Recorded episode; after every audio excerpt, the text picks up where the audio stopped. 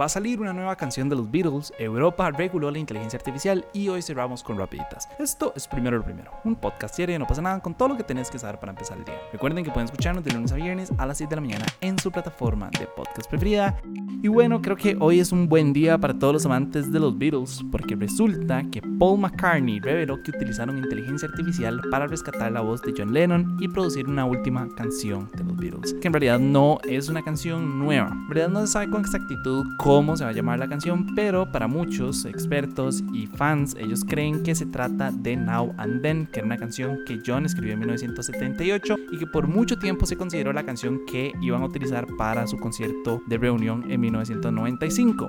Ahora, ¿de dónde salió esta canción? Resulta que esta estaba dentro de un demo que John grabó antes de morir en 1980 y que Yoko Ono guardó para dárselo a Paul. En su mayoría las canciones estaban grabadas en un boombox mientras John estaba sentado en el piano de su apartamento en Nueva York. En su momento pues se limpiaron varias de estas canciones y de hecho se completaron dos, una que se llama Free as a Bird y Real Love, que se publicaron en 1995 y 1996. Ahora, ¿por qué tenían que limpiarla? Porque, bueno, no solo la calidad del audio era bastante mala, sino que tengo entendido que había como una interferencia electrónica por los sistemas de la casa de John Lennon, entonces la voz de él pues en realidad se escuchaba bastante mal y había como esa interferencia, entonces había que limpiar la música. Ahora, dentro de todo este material estaba Now and Then, que es una canción de amor muy característico del John Lennon post los Beatles.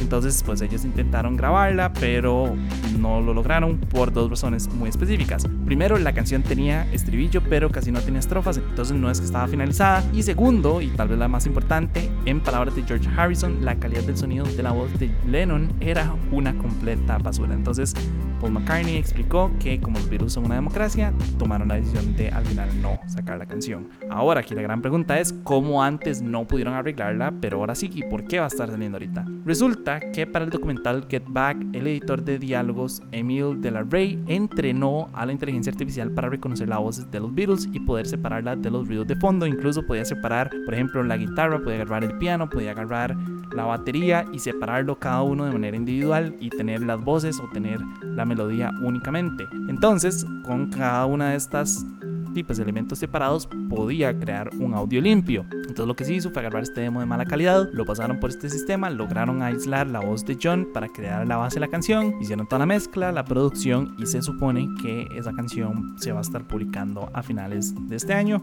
Si me lo pregunta a mí, creo que es probablemente una de las mejores formas de utilizar la inteligencia artificial. Sé que hay todo un tema acá sobre los, los álbumes póstumos y utilizar la inteligencia artificial para crear música a partir de, del material intelectual de una persona ¿verdad? Por ejemplo, el tema de Drake, si no me equivoco, fue el que le sacaron una canción que no es él, ¿verdad? Es, es, bastante complicado. De hecho, todo lo que tiene que ver con música póstuma es un tema gigante. Por ejemplo, recuerdo Ed Sheeran, creo que dijo como que habían 100 canciones de él para sacar después de su muerte. O bueno, por ejemplo, Mac Miller, que sacaron dos álbumes después de que murió, súper populares y que la gente los considera como la cúspide de su carrera, pero curiosamente ya para el momento en el que salieron él ya estaba muerto. Entonces sé que hay todo un tema ahí, ¿verdad? Como de, de finalizar la música de un artista, porque al final del día, eh, por ejemplo, creo que fue Tyler, the Creator, el que salió a decir que la música, o sea, que él no quiere que saquen ninguna canción que no ha logrado finalizar, porque primero que nada no quiere que sea una colaboración con algún artista que él no conoce, y segundo, pues que no es música que él aprobó, si no salió fue por alguna razón, ¿verdad? Entonces, de, pues al final del día utilizar una canción o utilizar un sistema para crear una canción, aunque sea de los Beatles, creo que es complicada. Yo sé que este siempre ha sido como el proyecto bebé de Paul McCartney, desde hace mucho tiempo quería sacarlo, pero de, también entra el tema de, de George Harrison diciendo que es una mierda de canción, entonces, de, no sé, es complicado, ¿verdad? Al final del día, ellos trabajan por un público y si el público quiere la canción, entonces la canción se saca y así, yo no sé, pero sí me parece como que es un tema súper, súper complicado, pero bueno, supongo que al final la van a terminar escuchando todo. Yo les puedo hacer una revelación, no lo voy a mencionar nunca más en mi vida, pero a mí honestamente no me gustan los Beatles. Entonces, con esa revelación, ya que estamos hablando de inteligencia artificial, oficialmente el Parlamento Europeo aprobó el proyecto de ley para regular su uso. La regulación se va a manejar según el nivel de riesgo, o sea, entre mayor sea el riesgo para los derechos o la salud de las personas, mayores van a ser las restricciones. Por ejemplo, en lo más alto de la lista están la posibilidad de dañar la salud, la seguridad, los derechos fundamentales, el medio ambiente, la infraestructura crítica, la educación, los recursos humanos, el orden público y la gestión de la migración. O sea, todos los temas, básicamente. Incluso agregaron requisitos especiales para algunos sistemas como ChatGPT o DALL-E, incluyendo la obligación de informar a los usuarios que el contenido no fue creado por un ser humano. Es más, se ha propuesto la prohibición de los sistemas de inteligencia artificial biométrica, reconocimiento de emociones y vigilancia predictiva. Ahora, no es que esto está escrito en piedra, el siguiente paso es que los 27 países miembros comiencen las negociaciones directas para tener un acuerdo sellado para finales de año que debería entrar en vigor hasta el 2026. Entonces, pues todavía hay mucho espacio para hacer cambios. Habrá que sentarse a ver con lupa la ley de regulación. Eso es todo un tema. En realidad no me quiero meter de fondo en esto, pero sí quería contarles que estamos trabajando en un video de inteligencia artificial eh, en el que trajimos al doctor Tomás del Camino, que es un experto en todo el tema de inteligencia artificial, y uno de los puntos que hablamos durante la entrevista es el tema de la regulación. Entonces, nada más para que lo sepan, y él nos explica un poco cuál cree él que deberían ser las métricas para regular la inteligencia artificial. Pero bueno, antes de pasar a la última sección, nada más quiero recordarles que este podcast es gracias a ustedes y a sus suscripciones. Entonces, si quieren que podamos seguir haciendo este tipo de contenido, como siempre, la mejor forma de apoyarnos es a través de patreon.com slash no pasa nada oficial.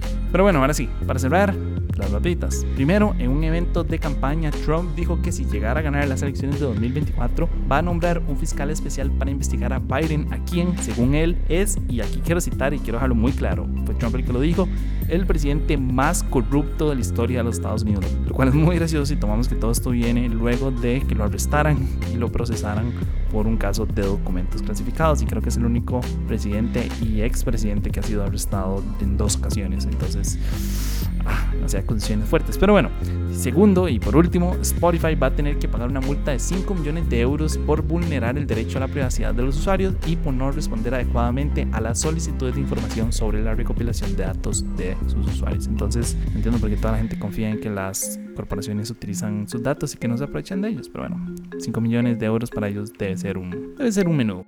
Pero bueno, no importa, eso fue todo por hoy, jueves 15 de junio, su apoyo hace posible primero lo primero, recuerden que pueden apoyarnos en patreon.com slash no pasa nada oficial, como siempre suscríbanse al podcast para recibirlo todos los días, también nuestro boletín diario en nopasanada.com y nos pueden encontrar en YouTube, Instagram y TikTok, y para los que nos están escuchando por Spotify y por de OIS, ustedes están a favor de utilizar la inteligencia artificial para terminar proyectos de artistas fallecidos, sí o no, yo ya les dije, es todo un tema y creo que se debería de respetar la voluntad del artista, si al final el artista dice que no quiere que ninguna canción de él salga, pues di que lo respeten y listo. Pero creo que se tiene que respetar la decisión del artista y pues tampoco es la idea de agarrar inteligencia artificial, escribir música y hacer y pasarla por un sistema para que parezca que John Lennon lo está cantando. Creo que esa no es la idea. Creo que la idea es y pues aprovechar la herramienta para finalizar la canción, no crear una nueva. Pero no sé, ahí les post, ustedes qué opinan. Y nada, no, muchísimas gracias. Feliz jueves, espero que lo estén disfrutando. Entonces, nada, no, muchísimas gracias y me escuchan mañana. Chao.